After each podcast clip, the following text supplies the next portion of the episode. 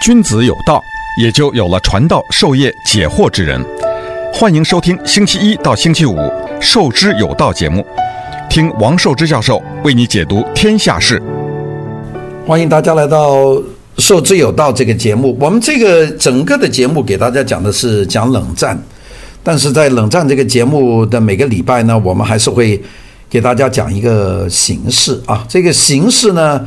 呃，我们呢就是有点拉拉杂杂的分析，就不讲最新的时事。那么今天呢，受之有道节目呢，就是应该把过去的这一个礼拜的这个局势呢，和大家去分析一下。那么今天呢，我就把所有的这些事情呢，就分析一下。但今天呢，想和大家分析的呢，就是关于这个美国大选可能的前途这件事情呢，讲起来呢，还是呃。挺扑朔迷离的啊，就是因为最近啊，连续这些事情，第一个就是那个美国国内的这个示威，唯有这个弗洛伊德这个黑人啊这个事情。那么关于这个黑人的这个事情呢，我在那个尖峰时刻的那个节目里面已经和大家讲了。那今天呢，我就不再重复这个题目，但是呢，就我会讲讲。那么在这个过程里面，大家对总统选举的这个呢，就有很多的这个悬念啊，就是这个总统。这选举会怎么样呢？这个总统选举的这第一个的可能性，就很多人说，如果现在马上举行这个总统选举的话，那么能够胜出的可能是拜登。那这点我也不否认啊，有可能的。因为呢，现在 Donald Trump 呢，这个有几个挺大的这个困难啊。第一个困难就是他 所谓防疫不力啊，啊，就是他。对于这个新冠状病毒，它的防疫不力啊，它没有做做好充分的准备，使得美国现在感染人数呢，这个一二百万人，死亡人数呢一二十万人，这个都是历史的高度。那么它当然呢，在这个里面失了很大的民心。第二个就是美国经济呢，这个直线下滑，那么这个都是一些原因，我们在后面会特别讲到。它的不利的原因，那么这个不利的原因呢？如果现在要选的话呢，虽然大家对拜登，大部分人也不看好啊，就是对他的一些政策，特别他准备要采用的这个治国的方案，大家是一头雾水，因为他从来没有告诉大家，我上台我准备怎么做。他除了意识形态白左的口号以外，他并没有什么。了不起的这个政策啊，他不像 Donald Trump 呢，虽然这个人大嘴巴，讲话难听，但是呢，他讲一件是一件，讲一件是一件。要做墨西哥的墙就做了，要重新签订这个美国和加拿大的这个 NAFTA，取消这个再签，他做到了；支持英国脱欧做到了。他这每一样他都是讲到做到，讲到做到。对中国进行关税做到了啊，对中国进行强烈的这个抵这个遏制，他也在做。他反正是他他讲到的都在做，并且呢，他跟德国说要德国的这个默克尔到美国来参加这个机器的峰会。这个默克尔说我不来了，对，这个也很简单，啊，那我把美国驻在德国的三分之一的军队九千五百人就从德国撤回啊，调到远东。那这个也很简单，这默克尔一下就慌了，因为美军驻在德国是保护德国免受俄罗斯的威胁啊，这下美国再走三分之一。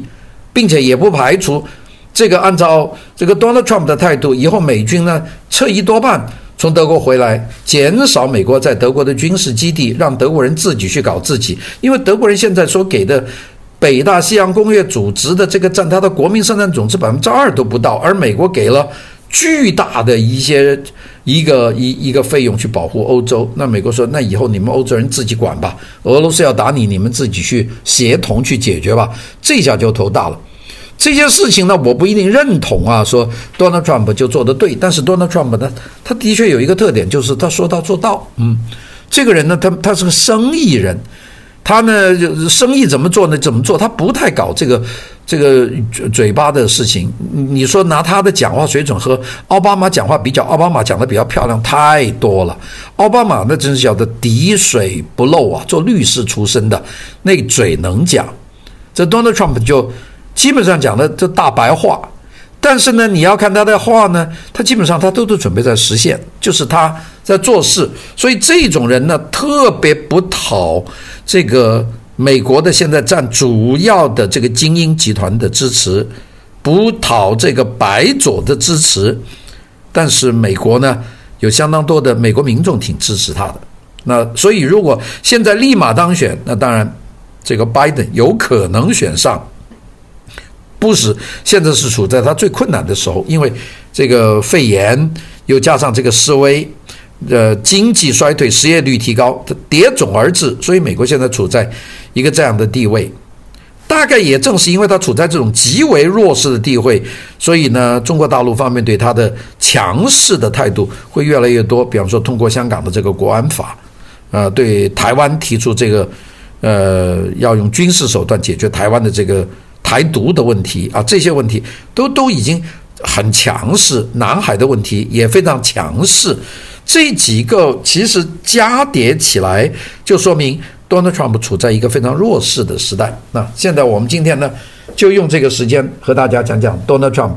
首先就是我们这个华人当中最关切的，就是如果美国当这个总统上台，哪个总统啊，从实质上会对对中国比较好一点？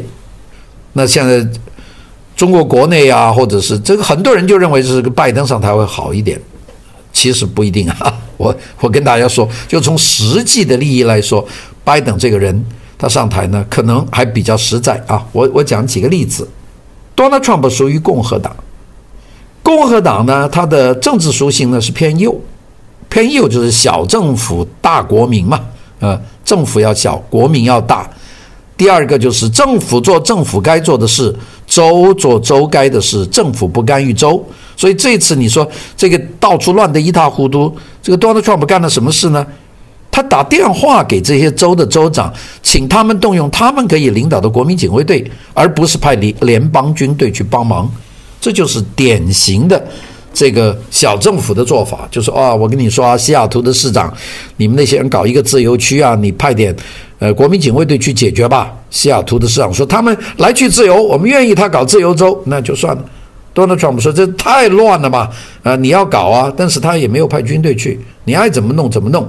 所以那一万人就把西雅图的市中心 Capitol Hill 就占了，在那里面开开开开心心啊，一万人，其中有四千女的，六千男的在里面，他们性自由啊，什么都自由啊，在里面，呃，不要警察呀。”呃，现在有点困难了。现在跟外面说要吃的，没吃的了。呃，里面厕所脏的不行，因为他不要不要外面去嘛，自治嘛。那里面你要自己做清洁啊，做什么东西，并且还有一个问题，就住在里面的人回不了家呀，因为他们在里面搞自治共和国嘛。哎，那但是呢，你看美国总统到现在他不动，那就是说，那你们的事儿，你们的。华盛顿州的州长如果调度我们警卫队，或者是你的市长要求调国民警卫队，你们去动。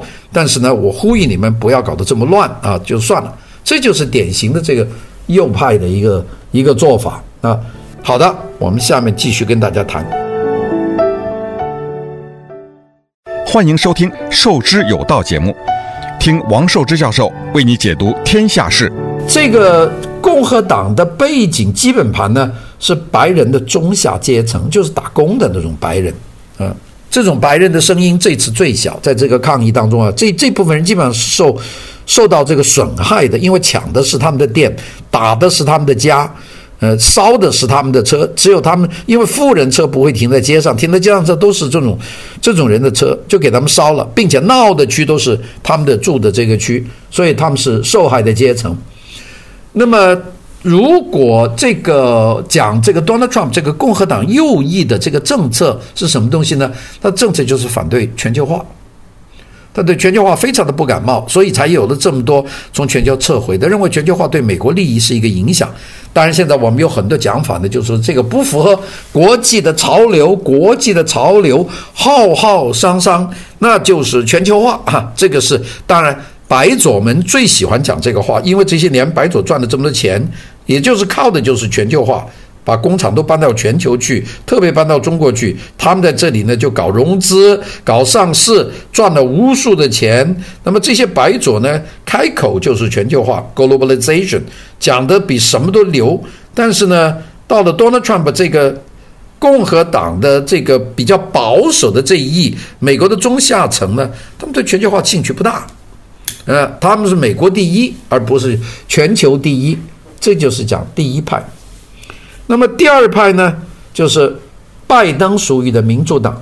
民主党呢，政治属性偏左，他的基本盘是什么人呢？大家说底层的黑人不对，他基本盘不是的，黑人对他没什么贡献，他是借底盘的黑人来说话。他的背景是什么呢？他的背后是社会精英阶层，就是这个大金主啊，就是这些跨国的垄断公司、科技公司、华尔街的金融集团，这是拜登的后院。所以呢，他们的外交政策一定是全球化。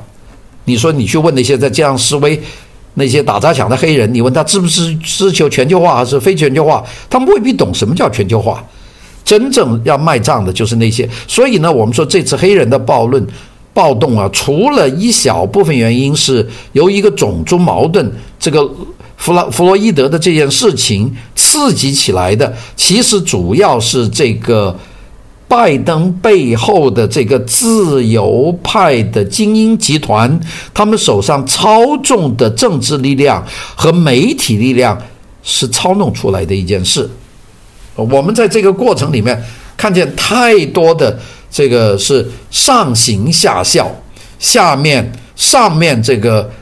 呃，国会的众议院的议长佩洛西带了一群民主党的议员在白宫跪了八分钟，下面就各个州的州长带着州的议员去跪，然后跟着就警察跪，国民警卫队跪，就是都跟这个黑人下跪啊，呃，不跪不行。我们讲那个 Fremont 的那个华人的女市长，那个 Lily May，呃，那个女市长，他说不跪。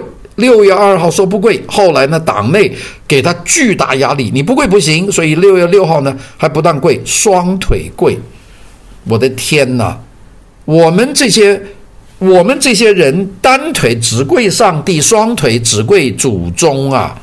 这个凭什么去给一个呃有犯罪前科的人去下跪呢？他是一个受害者，但他绝对不是英雄啊！这点要看清楚。这个就是所谓这个基本盘的这个背景，就民主党大概就是这么一个背景了啊。但是呢，我们知道，不管是共和党还是民主党，在有一个问题上，他们是高度一致的。这是什么问题呢？就反华，他们都都都反华。但是反华不太一样。我们现在来分析一下，反华不太一样。这个 Donald Trump。他的反华呢，他是很实在的。你这个关税不合理，我把你关税加上来，我给你出口的汽车零部件和汽车，你收百分之三十四十的关税，我进口你的汽车零配件，我收百分之五的关税，不合理，我加的跟你一样，所以我上往上调百分之二十五，甚至调百分之三十四十，加到跟你跟我加的一样，这个叫贸易平等，他就是这样干的一个人。那个，这就是我们讲 Donald Trump 后面我们讲的很多，他就是一个实实在在要做事。但是你在这里好的，好像在讲的好话，不是的，我就讲他的行为，他的行为呢，就是他说到做到，那就是我我想什么做不到是另外一回事。但是做不到，他要努力做到。比方说，在和墨西哥那道墙，他怎么样说这里贴钱，动用国家紧急法，还有私人财团帮忙修，他就把那个墙做起来了。做起来了，非法移民就大幅度降低啊。所以当然还有人在爬，有人用了各种工具啊。我们网上有很多的网就说：“哎呀，这个墙没用。”你想有没有用？一道那么那么高的墙。你要爬过来，等于比没有墙挖个洞爬过来，那容易太，那是难太多了。所以呢，这个就是他的一个做法啊。那我们就先讲讲啊，那个如果拜登当选的话呢，我们可以考虑到和中国的关系。第一步是什么？肯定不会打贸易战，这一点可以跟大家讲清楚了。为什么呢？因为他的背后的金主是科技企业和跨国公司，他们就不想跟中国断这个贸易关系，所以他不会打贸易战。那么他对中国怎么办呢？哎，他就有一个高举意识形态的大旗，这是白左喜欢用的，把意识形态打得很高，然后拉了一群小伙伴啊，包括德国啊、这个法国啊这些比较白左的欧洲国家拉起来对中国进行群殴。那比方说环保，中国你的二氧化碳。破坏世界大气啊！我就用这个来狂殴你，但是呢，没有什么实在的事情。我们举一个例子说啊，这是典型的。那瑞典有一个环保小公主，大家记得吧？有个小女孩整天讲环保，到全球跟那些各个国家的领导去谈环保。一个小孩子啊，跑到美国来了，去年一二零一九年，在白宫外面住了几天，要见 Donald Trump，结果这个 Donald Trump 呢，就是种死心眼儿，坚决不见。结果瑞典这个小公主呢，环保小公主呢，在白宫外面找个地方住，住了好几天，总统说不见，不见，灰溜溜的回瑞典去了，回斯德哥尔摩去了。如果想想，如果拜登在白宫，这会怎么样？拜登第一时间就得见这个瑞典小公主，并且拉着她就高举意识形态的大旗，说全国搞全世界搞环保啊，那就要这个遏制这个中国的这个环境污染。这是拜登的做法。Donald Trump 觉得这方法没什么屁用啊，他没用。中国是制造业的大国，碳排放量它比发达国家高得多得多。比工业基础很差的发展国家也要高出很多，是全球最大的碳排放的国家。拜登如果当选，就会盯着这个问题不放。那么，如果美国高举环保大旗，拉着全世界来搞这个碳排放量分配方案的时候，中国就会非常的被动。那么，所以呢，不管怎么分分配。中国能够获得的碳排排放量呢，都要比现状要差很多，这点大家都知道的。那比方说，全世界目前的碳的总排放量是百分之一，就一百，呃，这一百，中国排放量排放量呢是五十。如果按照拜登上台进行碳排放量的重新的分配，中国拿到三十，那中国还有百分之二十不知道到哪去。所以对中国来说，这个如果民主党上台，这个最大的问题就是他会用这种环保的问题来打。那当然，他也会用人权的问题啊来来对中国提出。但人权问题，你对中国起到什么作用呢？这个其实很难说的。比如新疆问题，你不是说一说吗？你能做什么事？你做不到。所以这个倒是 Donald Trump 不再提这个事儿，他是做别的，因为做别的他他用实际取得效果，这就是非常的有很大的问题。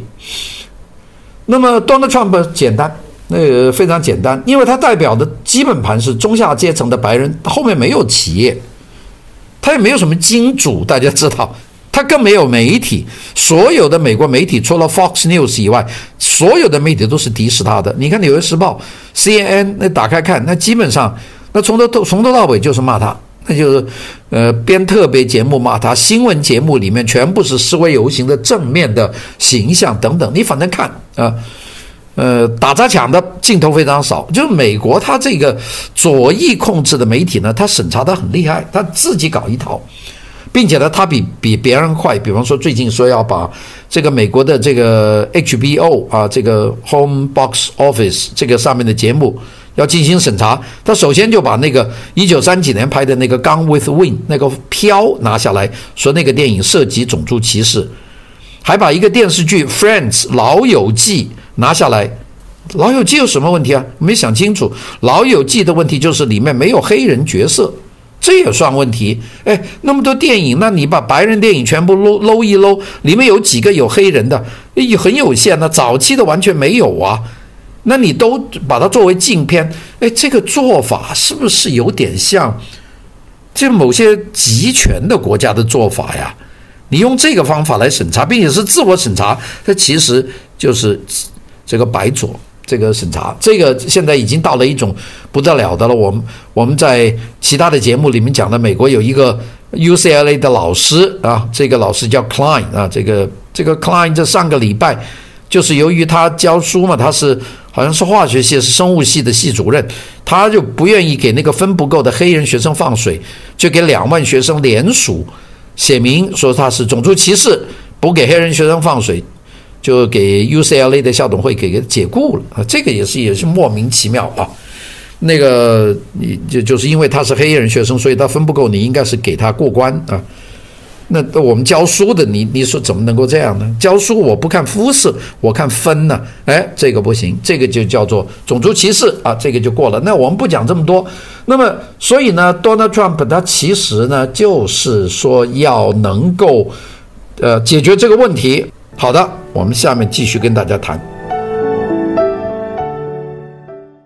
欢迎收听《授之有道》节目，听王寿之教授为你解读天下事。那个 Donald Trump 现在的竞选前景非常不妙。我们前面讲了两个不同的候选人，这个 Donald Trump 和 Biden 不可能出现第三个了，就这两个人了。这十一月份，数数就要到了，他现在情况非常不好。再一个就是因为防疫不力，新疫情呢在全国美国爆发，呃，病例呢超过二百万，死亡十几，死亡十几万，向二十万在奔，并且呢，由于这次的这个示威游行啊，这些人都没有遵守这个 dis social distance，所以呢又有发病，在美国南部的几个州，亚利桑那州、德克萨斯州，我们加利福尼亚州。都有新的爆发的这个倾向，就这些人呢，叫叫他分开，又不戴口罩，又搞在一起。你看那些这样抢街上抢商店的、抢那个 Nike 的、这烧警察车的那些那些黑人，有哪个戴口罩？一个都不戴口罩，就是挤在一起就打警察的车，放火在里面点啊！哎呀，兴奋在车上跳，那个唾沫星子乱喷，那互相感染机会高极了，那就不用说了。那么，所以呢，这是问题的大，所以呢，这一点肯定对 Donald Trump 呢有极大的影响。那么，这个那个情况呢，这个这个非常的难。那个川普呢，现在他所导致的这个病、这个疫情的这个蔓延呢，应该严格来说跟他自己有关，因为他把这个事情小瞧了。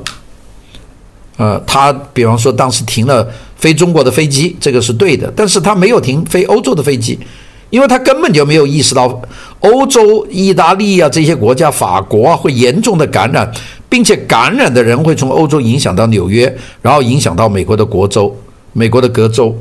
第二个，按照他来说呢，一个自己没有意识到，第二个他也没有呢权利去执行全国这个戴口罩的要求。包括他自己，也经常不戴口罩，也基本上没有戴口罩啊。他觉得在他的周边的人是没有问题的，结果没想到白宫里面也有很多人呢，就感染了这个病啊，就包括了这个他的副手这个彭斯的这个助手也变成了一个感染者啊。这个人现在呃已经好了，那这个过程，所以呢，这是他不利的因素。不利的因素呢，这个防疫不利呢，就导致了第二个因素。第二个因素呢，美国经济衰退。那个美国的联邦储备银行估计，美国在第二季度，就是在六月份结束的这个季度，它经济衰退呢超过百分之五十，就是经济缩了一半啊，这个了不得。第三个就是因为这次的由于黑人这个弗洛伊德的事件引起美国全国的大骚乱，那这件大家都每天看新闻看见了。搞得我们很多人呢，现在也出不了门，上不了班，乱得不得了。那么根据民调的这个统计呢，这个 Donald Trump 的支持率已经下滑到百分之四十，那个拜登的支持率呢已经达到百分之五十，并且呢，共和党内部出现了分裂的现象，有一票这个共和党的大佬最近呢公开表态，不但要和川普切割。并且呢，还要倒戈投票给拜登，所以呢，前面我就说了，为什么我说现在如果美国搞总统选举呢，这个拜登胜选的可能性呢还蛮高的，那就是按照上面的这几个条件来跟大家说的。那么，所以呢，有些人说 Donald Trump 现在叫做树倒猢狲散呐，这个破鼓万人锤啊，这种感觉现在太明显了。所以呢，现在很多的自媒体就已经提前宣判了 Donald Trump 的政治死刑啊，并且呢，就在里面就说啊，中国现在应该是下功夫要和拜登做好打交道的准备啦。哎，这个我觉得不一定正确。呃，Donald Trump 呢好像没完，为什么呢？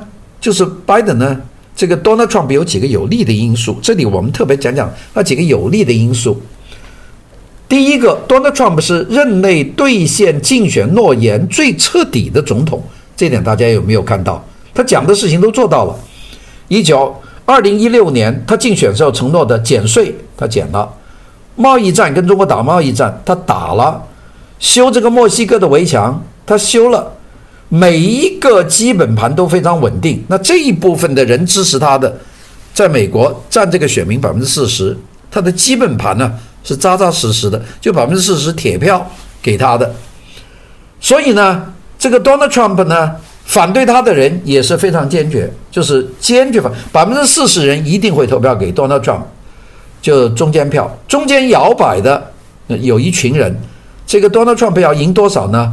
他要赢百分之六的中间的这这一盘人，那么就说他的支持率要赢到，那么这个中间盘如果他能够赢到。如果按照二零一六年总统大选的情况，那个川普在二零一六年的最后支持率是百分之四十六嘛？那现在也就是说，他再争取百分之六的人，他就能够连着大选人的大选，因为他的基本盘百分之四十是不动的。好了，这个是争取中间选民的问题的。那么有没有可能争取到呢？第一个，美国的股票走势非常的猛，美元很坚挺，那个。这个由于这个新冠病情的这个，在这个过程里面还还创新高，这个看跌一下，呃，大家说有几次熔断，但是现在一直在往上奔。当然上个礼拜跌了一下，到周末又奔上去了。六月九号纳斯达克指数还创出了历史最高潮，就经济开始反弹。我我记得在在一个节目。呃，上个礼拜的节目里面讲，告诉大家，美国的在六月份的经济恢复的，五月份的经济恢复的的速度远远超过预期，预期是估计经济恢复大概只会涨百分之十五到二十，结果上个月的经济恢复是百分之三十三，那经济上的很好。虽然有这个外面示威啊，有这个病也没有完呢，它整体的经济它恢复得很强。为什么美国经济会恢复得这么强呢？呃，这第一个原因就是美国复工快。虽然有病，这复工快。好的，我们下面继续跟大家谈。欢迎收听《受之有道》节目，听王寿之教授为你解读天下事。这个美国这个确诊人数居高不下呀，二百万人呢，死亡接近二十万呢。但是美国基本上实现了百分之八十以上的复工复产，并且这个市场非常的活跃。这个 Donald Trump 向资本市场呢表现了一一种啊空前绝后的经济的决心，就是说不管死多少人，也不能挡住美国重启经济的步伐。这一点信心是 Donald Trump 发出来的，非常强劲啊。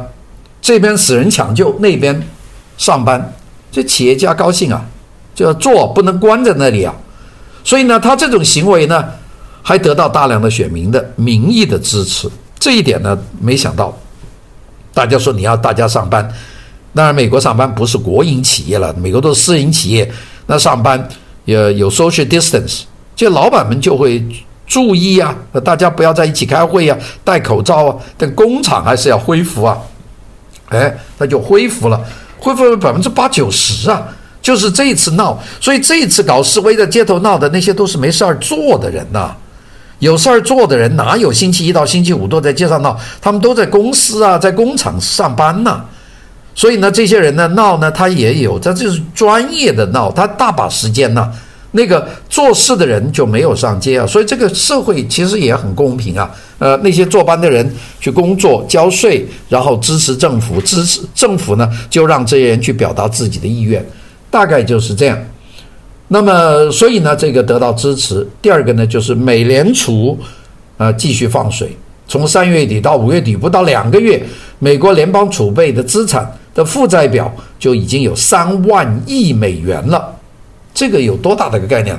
从一九七零年到二零零七年，这个三十七年里面，美联储它的扩表只有一万多亿美元；二零零八年到二零一九年，美联储的扩表也只有一万多亿美元。现在美联储一下扩表三万亿美元，就等于美国二零一九年的 GDP 的百分之十五，是作为联邦储备一系统的这个负债表。就是增加的这个负债，这多厉害呀！并且呢，美国联邦储备银行放水呢，没有任何障碍。美国联邦储备银行不但可以直接购买政府的债券，还亲自下场购买这个企业的债券。那么，所以呢，这一来，两样都热。总统经要恢复经济，联邦储备系统放钱出水给企业，啊，这下一下就获得这个活动。当然这，这这一次的骚乱呢，给民主党呢煽风点火、推波助澜，给 Donald Trump 的确制造了很大的麻烦。那么，但是这件事情呢，民主党本来从幕后，在幕后让黑人在前面闹没事，现在呢，他们从幕后走到前台，包括佩洛西走到第一位，号召大家去示威。这个华盛顿的市长、民主党官员亲自参加抗议活动，这个就叫做用力过猛。用力过猛的结果是什么呢？百分之八十的美国人认为国家已经失控，百分之六十的民众支持 Donald Trump 出军队镇压。镇压抗抗议，哎，这下完全变了。这个说明什么呢？说明呢，美国的主流民意对黑人的骚乱已经越来越不满。民主党冲到第一线，参加暴乱活动、示威活动，推波助澜，其实对他未来大选争取民意就非常的不利呀。这个就是不利。不过，当然我们就讲。Donald Trump 有些不利的因素，不利因素两个：民调数据落后，那么老百姓有怨气，因为经济不好嘛。但这个问题能解决吗？Donald Trump 只要第三季度绑着美联储再搞一轮货币放水，美国大选的数据是能上去的，数据是人可以控制的。最麻烦的是什么？最麻烦的是共和党内部有分裂，跳出来公开反对 Donald Trump 有两个共和党的参议员。一个就是 Colin Powell，美国前国务卿鲍威尔；一个是前总统小布什，是有些不满的。那么，小布什在美国反种族主义游行以的时候，他公开批评过 Donald Trump。Donald Trump 呢，这个人也不是个省油的灯，他直接回怼这个前国务卿鲍威尔，他就讲了一句话，这个这个讲什么话呢？这个讲话呢，Donald Trump 还是非常凶的啊，因为这个鲍威尔呢，就说 Donald Trump 呢满口谎言，偏离了宪法。这个时候，共和党内骂他，共共和党人骂他呢的原因呢，就自己给自己捅刀子嘛。那么这个，并且说我还要支持拜登。那么这个是共和党内的建制派在 Donald Trump 最困难的时候逼宫啊，这个。大家觉得这个 Donald Trump 这下就完蛋了啊，这个没话说了。那么，并且呢，这个新冠疫情爆发以后，Donald Trump 呢，这个白宫建制派里面只有一个人帮他的，就是副总统彭斯。的，但是彭斯呢，放在白宫里面呢，就像个吉祥物，但没有什么实权，所以呢，这个就没有。而这个 Donald Trump 把最有油水的防疫物资管理权呢，就给了自己的女士女婿 Kushner。Kushner 的吃吃相很难看，将联邦政府采购的防疫物资呢，就交给五家私人公司，通过操作呢，库什纳赚大钱。那么，所以这件事情老大呢就要翻脸。那么，所以呢就说这个不行，所以就出现了鲍威尔和小布什对他的这个内部的分裂。这是 Donald Trump 所。预料的一个大问题。好了，这个 Donald Trump 也比想象中的厉害，他就开始承认了。他说，前国务卿这个 Kevin Power 他制造了假证据，发动入侵伊拉克的战争。哎，他这个肯定手头有东西啊！伊拉克战争，你不说他有大规模的杀伤武器吗？这是假证据啊！你们把伊拉克打下来，把侯赛因杀了。最后发现，伊拉克没有大规模杀伤性武器啊，没有化学武器，没有生化武器，没有核武器。你们制造了假证据，把美国拖进了一场万亿美元的战争，死了这么多人。你这场战争，你能是负责吗？这个一下讲出来，这只有 Donald Trump 敢这么做。为什么 Donald Trump 要这样做呢？Donald Trump 对建制派他提出一个严重的警告：如果你们敢投敌，也就是说，你们在党内反对我投去支持拜登的话，我手头就把你们干的这个伊拉克的丑事全部抖出来。这个建制派，共和党的建制派把持美国政坛几十年，里里外外干了多少坏事？川 Donald Trump 说：“我那就一件件给你抖啊！我这反正手我是总统啊，我手头的东西多，所以呢，这一搞的话呢，搞得这个小布什也不敢讲话。”这个连这个鲍威尔也就话也就少得多那这个其实那个，并且呢，Donald Trump 手里还大概率的抓着有这个拜登的这个杀伤性的黑材料，就是这个拜登跟中国、拜登跟乌克兰之间的关系还没搞清楚，Donald Trump 的手头可能还有东西。所以呢，我说 Donald Trump 呢就是一个小人，这个民主党的这一帮人呢是伪君子。那大家说，跟谁打交道比较有利呢？是跟伪君子打交道有利呢？就是满口叫哥哥、满手拉家伙的，这就是民主党啊？还是那个满口就是准备跟你打架的一个流氓呢？这 Donald Trump 呢？